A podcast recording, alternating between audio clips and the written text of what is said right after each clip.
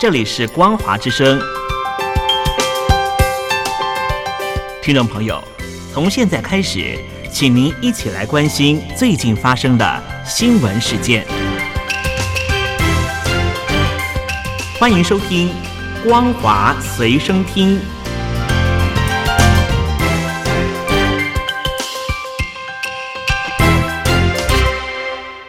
位听众朋友好，欢迎收听本节的《光华随身听》，我是苏菲菲。首先带你来关心。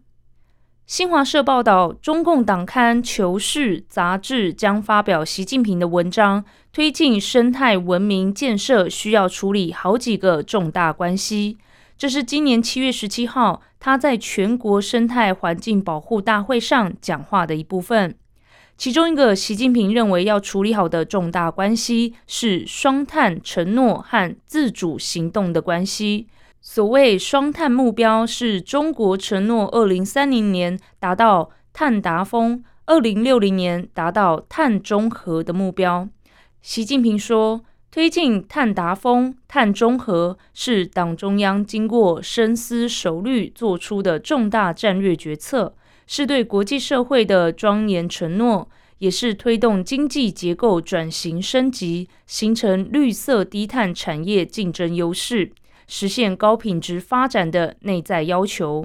他强调，这不是别人要我们做，而是我们自己必须要做。我们承诺的双碳目标是确定不移的，但达到这一目标的路径和方式、节奏和力度，则应该而且必须由我们自己做主，绝不受他人左右。习近平说：“实现碳达峰、碳中和，等不得，也急不得。”必须坚持稳中求进，逐步实现，绝不能搞碳冲锋、运动式减碳。要坚持先立后破，加快规划建设新型能源体系，确保能源安全。他表示，要以更积极的姿态参与全球气候治理，形成更加主动有力的新局面。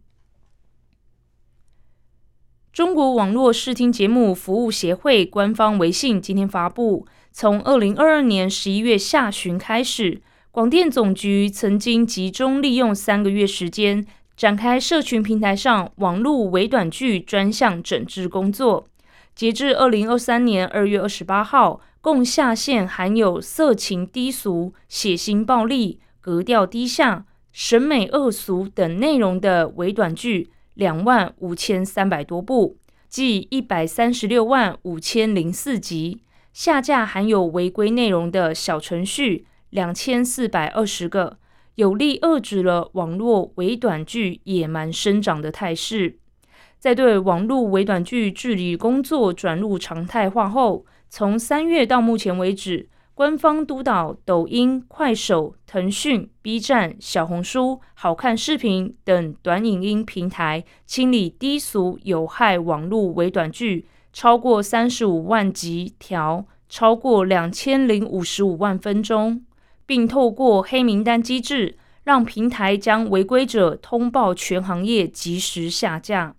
根据这篇文章，广电总局下一步将从几个方面加大管理力度。其中包括加快制定网络微短剧创作生产与内容审核细则，再次展开为期一个月的专项整治工作，围绕网络微短剧的导向、片名、内容、审美、人员、宣传、播出等方面，加大违规网络微短剧处置和曝光力度，进一步优化算法推荐，完善广告推流审核机制。以及加强创作规划引导等。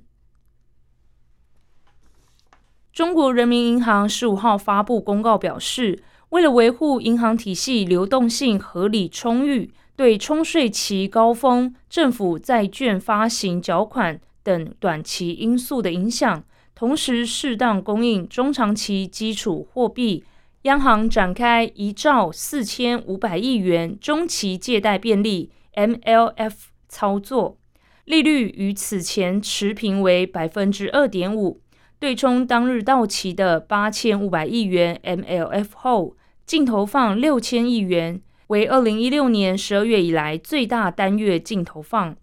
同日，人行还展开四千九百五十亿元公开市场逆回购操作，中标利率为百分之一点八零，也与此前持平。对冲当日到期的四千七百四十亿元逆回购后，透过逆回购操作净投放两百一十亿元。财新网报道，当前中国政府发债融资的资金需求较大。银行间市场中长期资金相对紧张，截至十一月八号，用于地方化债的特殊再融资债券已经发行超过一点二兆元。十月末，中央宣布在预算之外再发行的一兆元国债，也预计在十一月中下旬启动发行。中国民生银行首席经济学家温彬说：“十月以来，资金面持续收敛，市场预期不稳。”资金利率等快速上行，且即将进入资金市场跨年阶段。考虑到中期借贷便利余额、到期压力以及政府债券加快发行和税期高峰等造成的流动性缺口，需要透过 MLF 大幅超额续作来缓解资金面压力，平稳市场预期，避免流动性分层加剧和资金利率的大幅波动。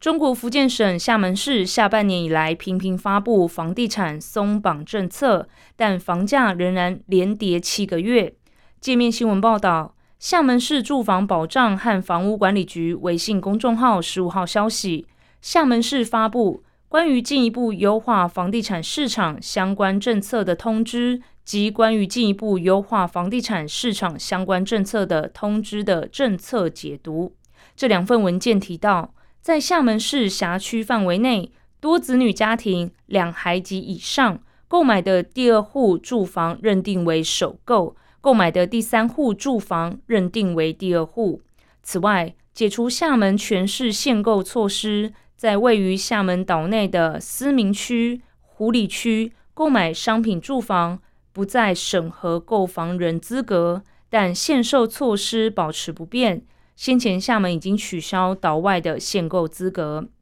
综合财经媒体报道，曾经房价飙涨的厦门，今年五月到十一月，整体平均房价已经连七跌。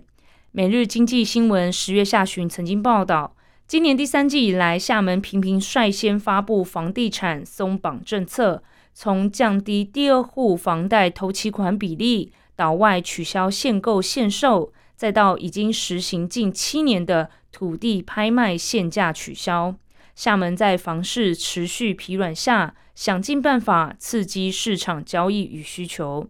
新快报晚间报道，易居研究院研究总监严跃进指出，一些重点城市虽然在放松限购，但是对于中心城区或核心区，其实还是保留限购政策的。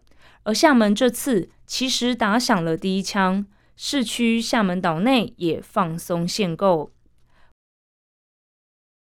最后带你来关心国际消息。